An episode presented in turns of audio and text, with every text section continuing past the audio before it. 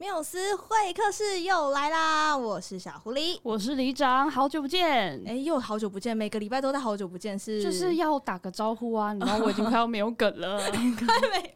好啦，我们真的不可以再拉赛了，我真的是非常要隆重介绍一下我们今天的来宾，真的是从他们刚开始创团就是粉丝了。哦，真的吗？那你认识他们是什么时候？就从二零一七年啊！哦，这真的是刚创团哎！跟你说，我就是那种始祖级的听团仔。今天呢，我们的来宾是。我们二零一七年成团的南希肯恩，欢迎，欢迎南希肯恩。嗨，大家好，我们是南希肯恩，我是南希，我是肯恩。哇，终于迎来两位来到我们节目当中。其实，在之前的节目，我们就有介绍过南希肯恩的歌曲，没错，对，是我们非常喜欢的音乐人。终于可以邀请到两位来到节目当中，太快乐了，非常开心。不知不觉，我们就快要收集完，就是双人组合。就是我一直想说，哎、欸，双人组合很多，结果没想到现在听双人组合的越来越多，我真是蛮惊讶的。那我很想好奇啦，就是因为在大学时期就组团，然后开始参加很多的比赛。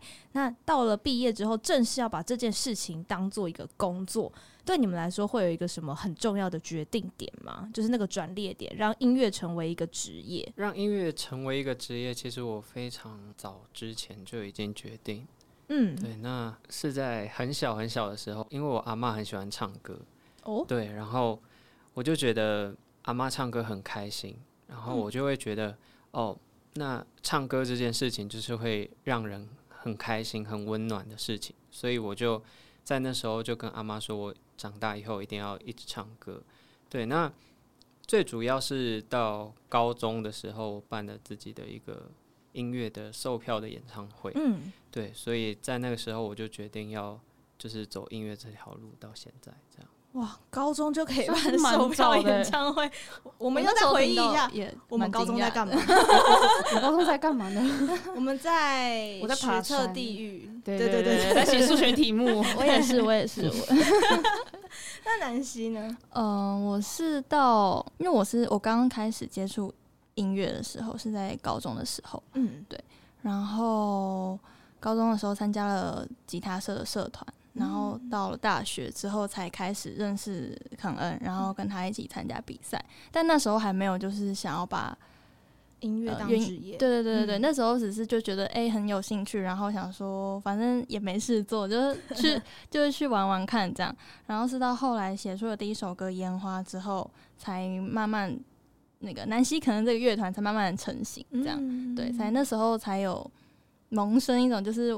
就是想要认真玩这个乐团的想法的一个想法。OK，其实我看到之前的报道，南希好像在加入吉他社是为了克服自己一个内向的个性。那个时候对你来说很大的挑战吗？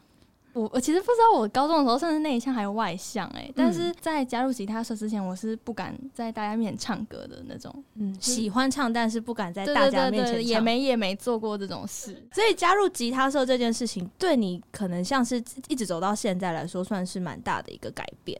就算是一个转泪点吧，我觉得。嗯，嗯，那有些人常常会说啊，兴趣就当兴趣就好，因为当兴趣变成职业之后，就会不喜欢了。对，他就不再是兴趣了。音乐现在还是你们最好的朋友嘛？在他成为你们的工作之后，我觉得是、欸，因为如果变成工作，我们不喜欢的话，我们应该现在做不下去，对，也不会持续在做这件事情。嗯，所以因为我记得南希可能的音乐里面很多都是在描述自己。然后唱了很多自己的想法，自己遇到的事情，包含在之前的很多访问里面，你们也提到说，可能不太常向身边的人聊自己的心事，但是会把这些心事跟感受写在你们的歌曲里面。那在写这些创作的时候，或者是去参加这些音乐季的时候，你们最享受的一个点是什么？最享受的点其实就是回馈吧，就是看到大家的。台下观众的眼神的交流，然后，嗯、呃，偶尔跟大家大合唱，我也觉得是一个很温馨的时候。就是会觉得自己的歌，然后大家也会唱。然后，其实某些歌其实是写给最初就是原本的自己，然后现在有很多很多的人唱，唱给那个自己，我就会觉得非常感动。我觉得跟台下的就是观众眼神交流是一件，那个情绪是很感动的。好像大家都被圈在了同一个世界的那种感觉。嗯、对南希可恩来说，呃，你们对于舞台表演的感觉就很像是对自己的镜子，就是有点像是自己参照物的感觉。不过因为最近疫情的关系，所以。不知道，就是对于南希可能在于自己的音乐路，然后碰上这疫情之下，你们有什么心境上的转变啊，或者是挫折，想要跟大家分享一下？我觉得，因为我们刚好发发行我们第一张 EP 跟发行第一张专辑的时候，都遇到就是刚好两波最大的疫情，疫情对，所以其实对我们来说是真的是蛮大的一个挫折，嗯，但是我们的比较低潮的一个时期吧，我觉得，对。但我自己是觉得，就是这两段低潮的时期，反而让我更醒思自己该如何去从这个低潮里面找出属于自己的一条路。对，那因为很早之前就已经决定要走音乐这条路，我反而觉得这是一个挑战。就是疫情对我而言是一个非常非常大挑战，这中间可能会有一点低潮，可能会有想放弃的时候，我就会时时的告诉自己，就是。当初喜欢音乐的原因，就是因为要让身边的人开心。嗯，对，所以我才就是慢慢的走过来这样子。也会觉得可能是上天在问你，你到底是不是真正的。喜欢音乐这件事，我觉得也是一个考验吧。对对对，是一个很大的挑战。刚刚我提到，其实，在第一波疫情的时候，我们发行了第一张的 EP。那么，我想再拥有自己。其实这张 EP 也是李长非常喜欢的一张专辑。应该说，我刚开始认识南希肯恩的时候，因为我自己就是 Street Voice 的爱用者，基本上就是只要有团创新的，不管多新，我就是一定会听一下。所以我通常都会是大家刚出可能第一张、第二张 demo 的时候，我就会开始听。那时候。烟花的 demo 刚开始出来，我就有听。可是我特别喜欢的是那个无可救药的猫。哦，你特别喜欢这首歌？哎，我对真的吗？嗯、我对南希可能刚开始的印象就是包含现之前那张 EP 跟现在这个不属于自己的地方。嗯，我的感觉是之前南希可能就像是烟花一样，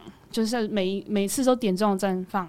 像是猫啊、蒙毅将军啊，跟烟花，他们就是让大家知道说，哎、欸，南希可能有这样子的灵感闪现。嗯，但是这张专辑我就会觉得，它很像是一个南希可恩的自我介绍。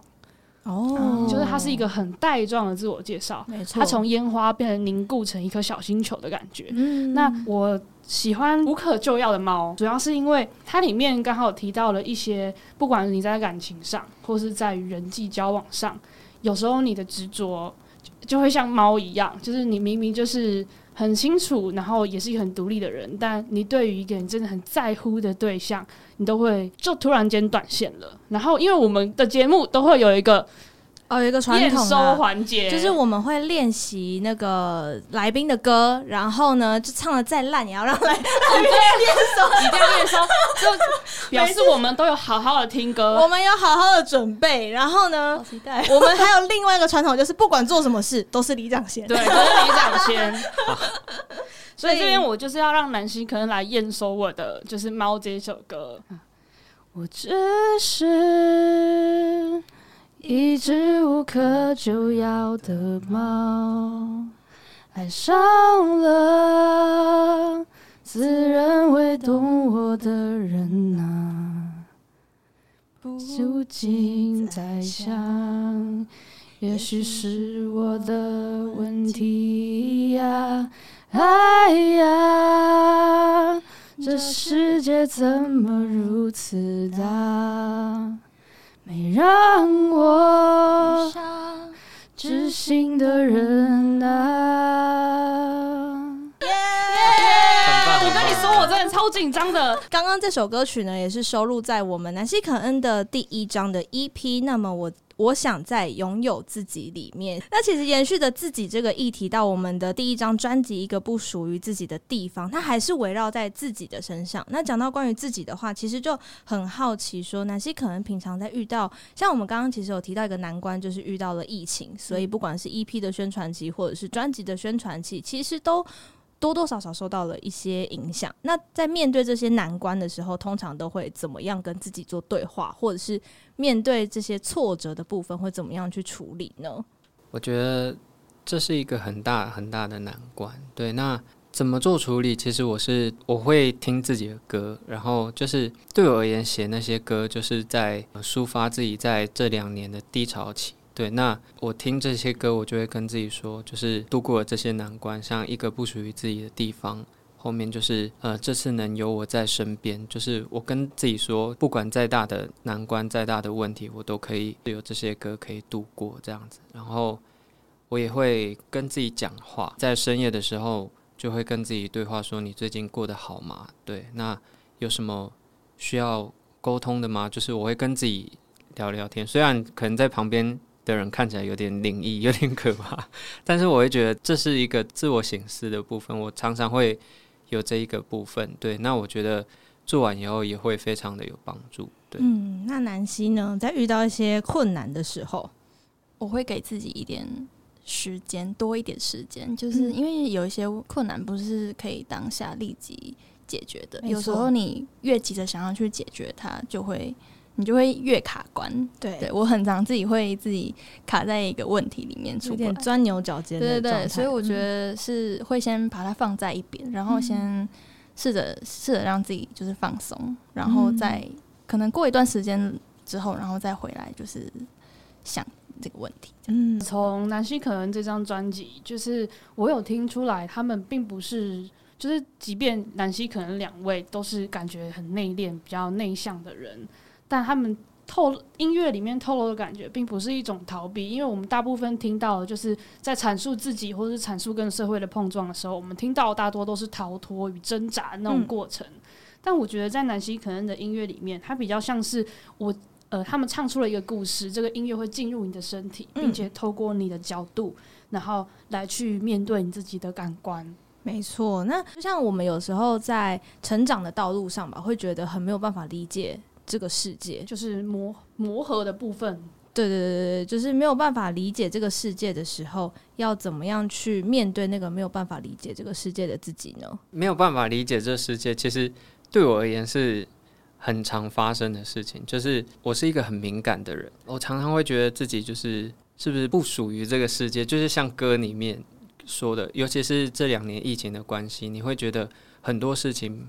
我明明可以有更好的发展，可以有更好的路，但是因为疫情的关系，我就是要就此打断。我就觉得哇，好可惜啊！就是常常会有这种很迷惘的时候，就像刚刚讲，就是会时时刻刻的告诉自己要要，对我可以做到，嗯、然后要继续走下去，才会对得起这些歌。我自己是这样觉得，就是我写这些歌，就是为了要度过这一个难关。对，那我今天就此在这里打住了，可能就会。嗯，愧对我自己写这些歌，对。哇，我第一次听到就是对歌这么负责任的一个创作，还是对歌对话，然后要对他负责任的一个人呢？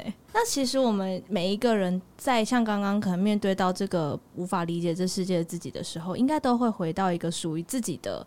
小小的角落，有没有哪个地方会让你们觉得特别的有安全感？比如说，常常会有人想要坐在窗边，然后看着外面的、嗯，或是下班十五分钟前躲在厕所里面看偷看手机，非常有安全感。为什么要躲在厕所里面看手机 啊？不小心说出我自己上班过程，我就想问你看了什么？也没有，我可能就是听个歌而已。OK，那南希可能会有吗？特别有安全感的小角落？我的话是自己的。其实自己的房间，然后我会拿着吉他，然后就是坐在床上，然后关灯，对，然后闭着眼睛，然后就随便弹几个旋律，然后就是可能弹自己的歌，然后或是弹自己喜欢的旋律，然后就一直重复弹，一直重复弹，我就觉得很很有安心感。然后那时候就会进入一个 跟自己对话的层面，对，就是我觉得大家也可以就是去试试看，就是常常跟自己。对话会对你而言会有一个蛮好的帮助，这样子。对，那南希呢？我自己是我很常会窝在就是我的床的旁边的地板上。哦，我觉得这很棒哎！就我不是坐在床上，也不是躺在床上，我是就是蹲在，在地板上，蹲蹲着或坐着在地板上。那那个状态下，你也是会关灯，然后跟自己对话？哎，不会，我就是蹲在那里，我就很舒服。没有没有什么仪式感之类的，没有哎，就是我的房间，我有帮自己打造一个，就是一个发呆区。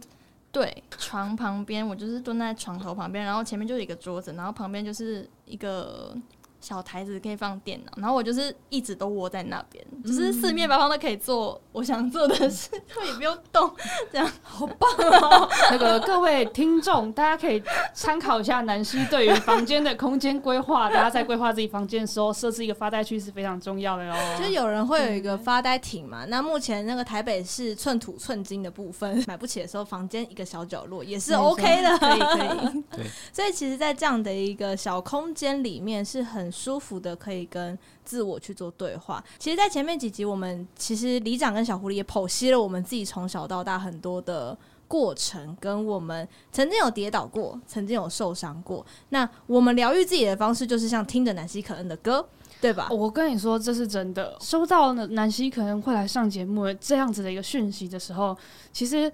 我要跟我一定要跟南星可能讲这个故事，就是我那时候第一次听到大海的时候，当时因为我刚来做活动公司，那是一个非常非常非常累的一个状况，我就是连续上班三十天，然后我第一次听到大海的时候，我就想，我一定要去看海，我一定要去看海，就当当周我就请了一个特休，然后我就在听的上面随便找一个网友跟他说，你要不要去看海？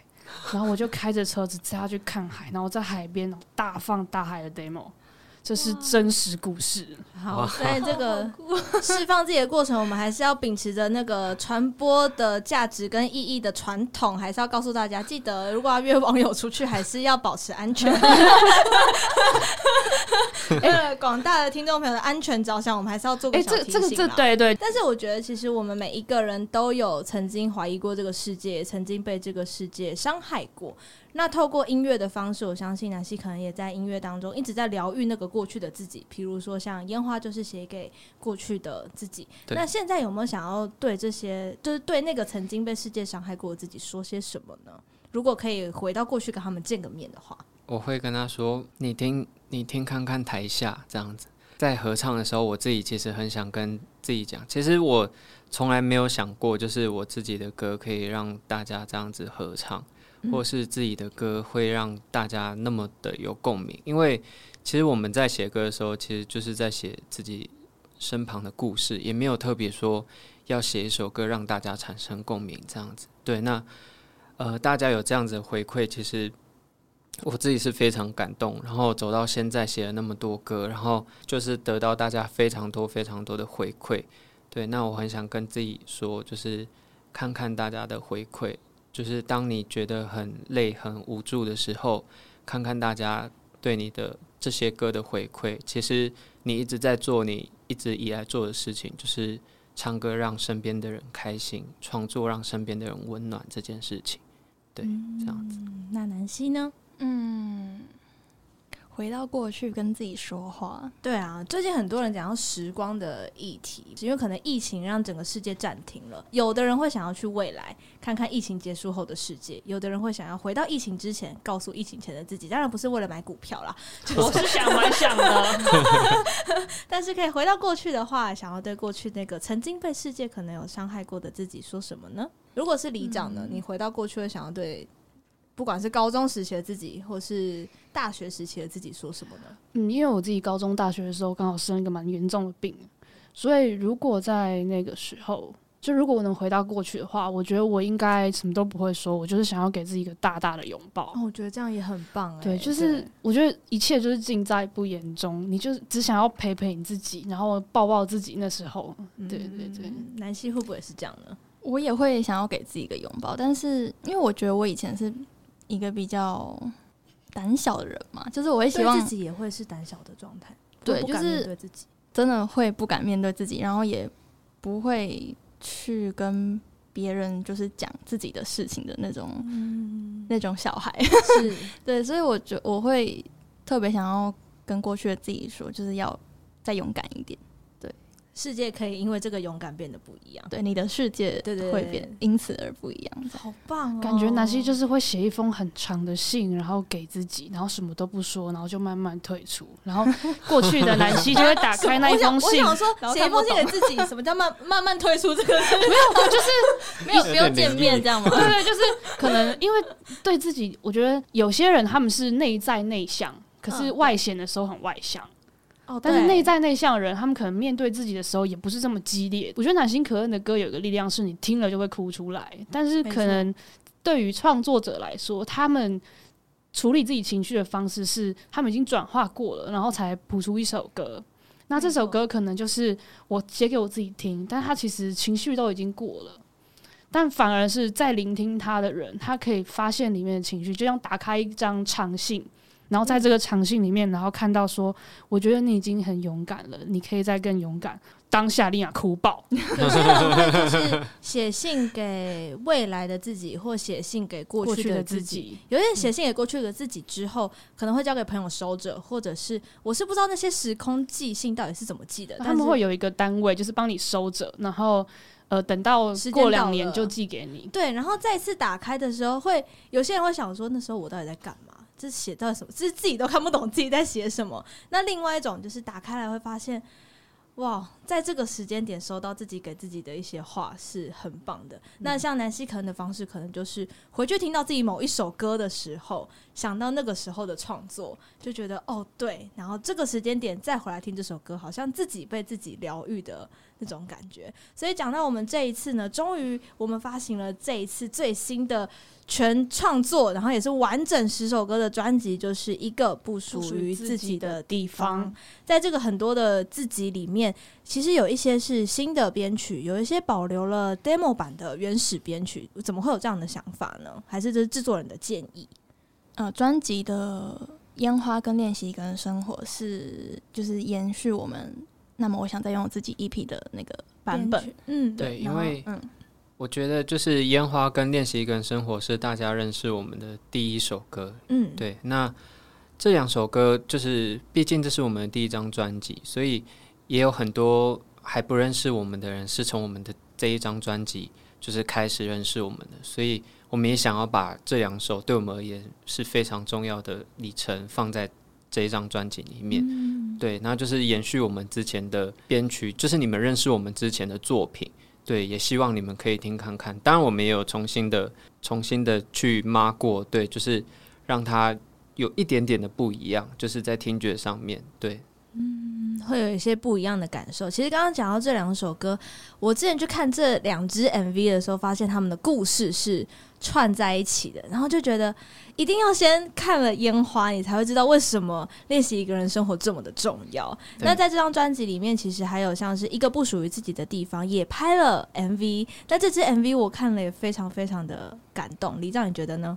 就是我跟你说，我在公司偷偷准备的时候，我就是边看不小心在落泪，就真的会很感动，真的，我是我是认真的。其实我觉得看。就是有进去这个 MV 的那个氛围里面的时候，不管怎么样，心都会被触动，因为他的这个故事其实是在讲一个自闭症的小朋友。那你们在这里面的角色就非常的特别了，就是为什么会变成围棋大赛的观赛者？呃，其实对我而言，就是围棋大赛的观赛者那那一 part，我觉得就是就是每个观众的角色都有一个赋予的。角色在里面啊，就是例如里面会看到，就是有邻居、有妈妈，还有一些摄影机，还有对我而言是网络上的民众，还有我们，嗯，对，而我们就是代表这首歌，嗯、对。那邻居就是邻居们，就是因为妈妈有四处的去筹钱，钱对，那邻居们就是他赋予很大很大的期待在你身上。那那些网络上的。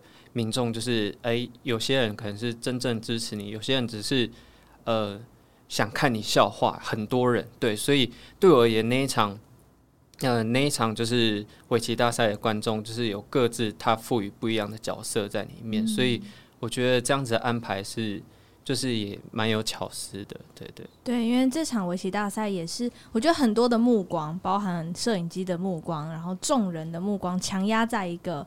他其实真的是个小孩，对。然后他选择他承受压力的方式离开了那个现场，让自己可以活下去 跟过下去。之后，反而后来又遇到了很多网络上面的霸凌。我觉得在这个 MV 里面，我也可以感受到，因为刚刚有说，就是南希可能他们刚好就是处于一个观众角度的状态，对。然后其实它里面除了叙述了就是过分的期待，其实也是一种伤害。那另外是，其实我觉得南希可能的呃这张专辑创作的感觉非常像是一个。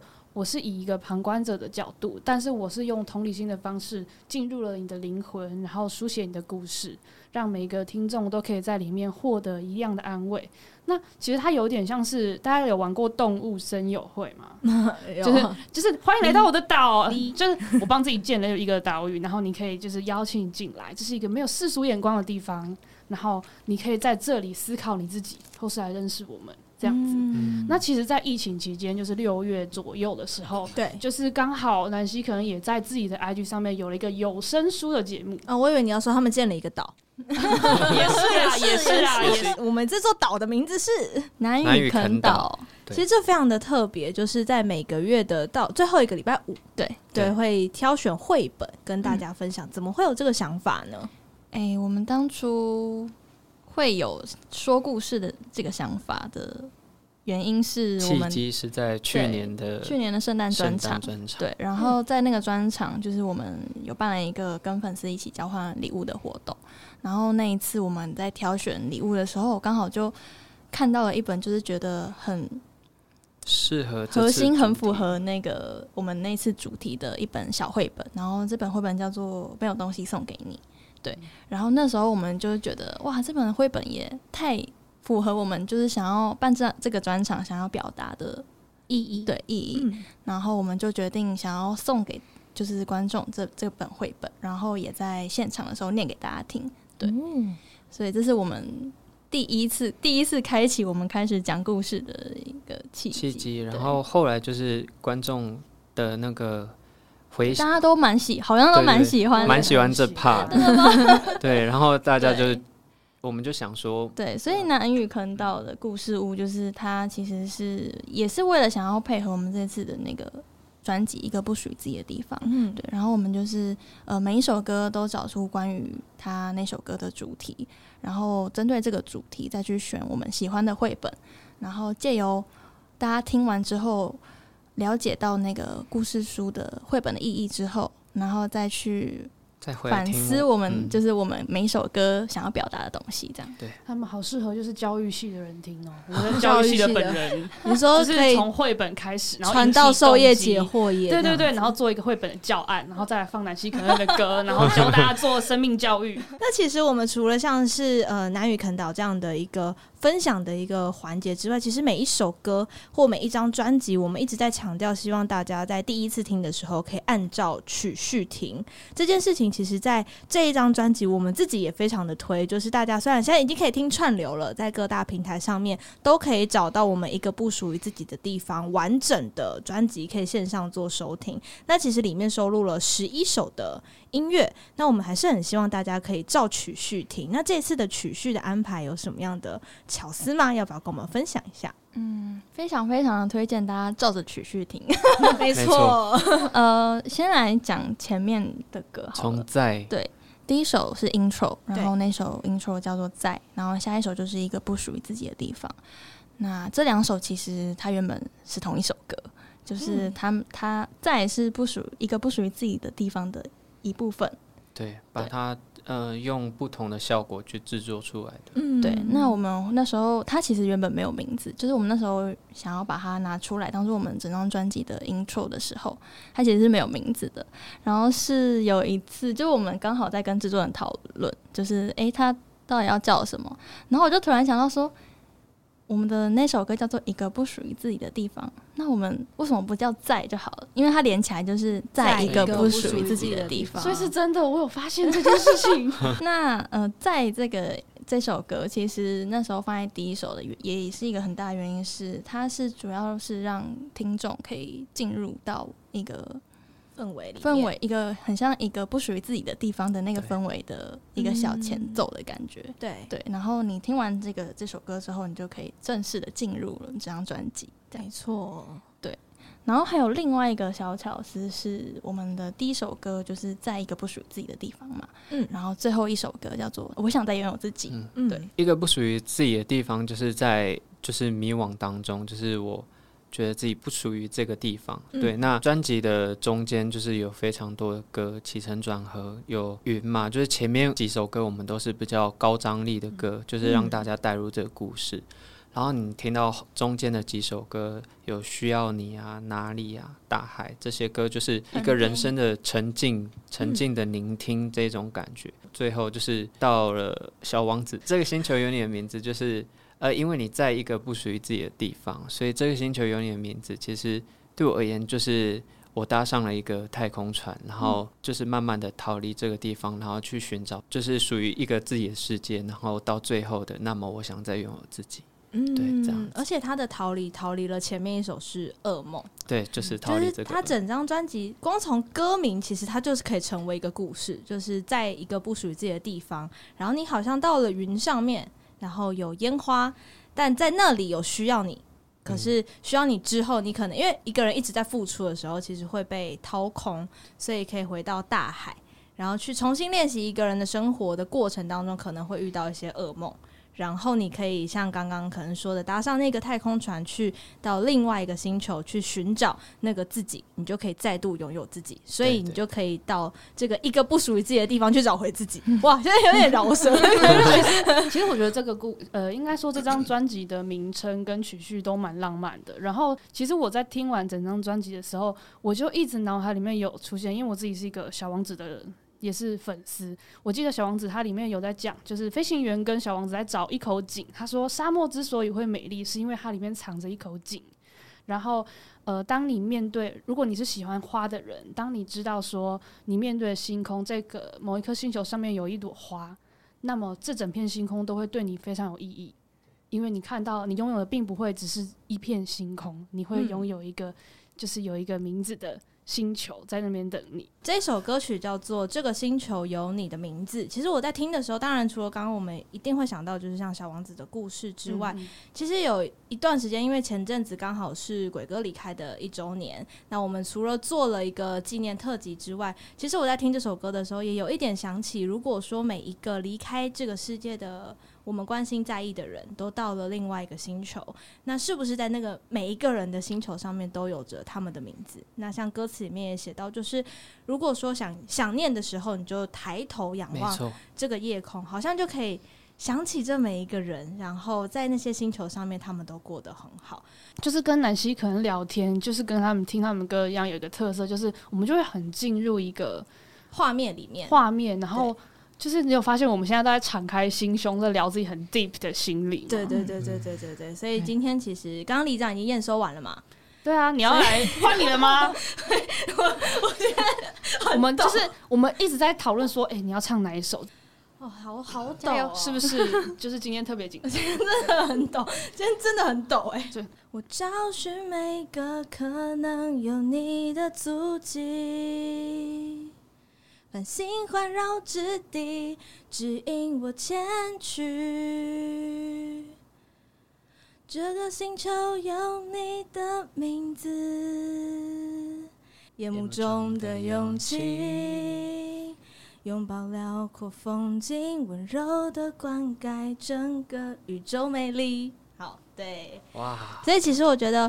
我其实自己在呃听这张专辑的时候，刚好我还在消化那个鬼哥离开的那个情绪，像最后歌词在最后也是一直在找到你，然后会疯狂的找下去，我就觉得很就是在唱着唱着唱，在最后面这个自己的循环的过程，好像就自己也疗愈了自己，就也觉得在这张专辑的收尾，就是真的可以。去拥有那个自己，就非常非常的喜欢这首歌曲。那其实今天呢，除了我们这次一个不属于自己的地方正式告诉大家它发行了之外，在这张专辑里面还会附赠一个挂布，对不对？可以跟我们聊聊这个小赠品的故事吗？诶、欸，这个挂布其实它是我们专辑封面的一部分，对。对然后我们其实做了不止一款的挂布，然后是想要让它呈现一种。呃，那个不属于自己的地方的那个地方的感觉，嗯、对对对对，很特别，好像有很多的粉丝朋友很想要收集完全套，有有这种方法吗？就是要买六十张 收集完全套这样。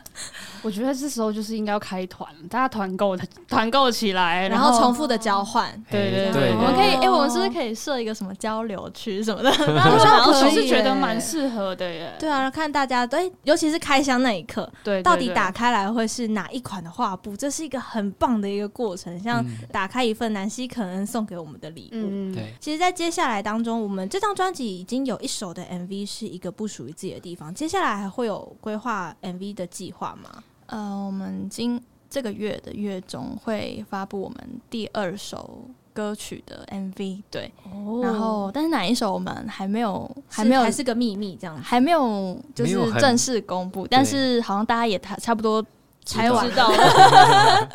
演员这个角色对于歌手你们会是很大的挑战吗？呃，呃，因为我们这一支 MV 就是里面我们没有入境，对，这样。哦，这次你们没有入境，OK，对，好。但是就是我们有去参与，就是现场拍摄的过程，然后其实自己看完就觉得当下就有点想哭。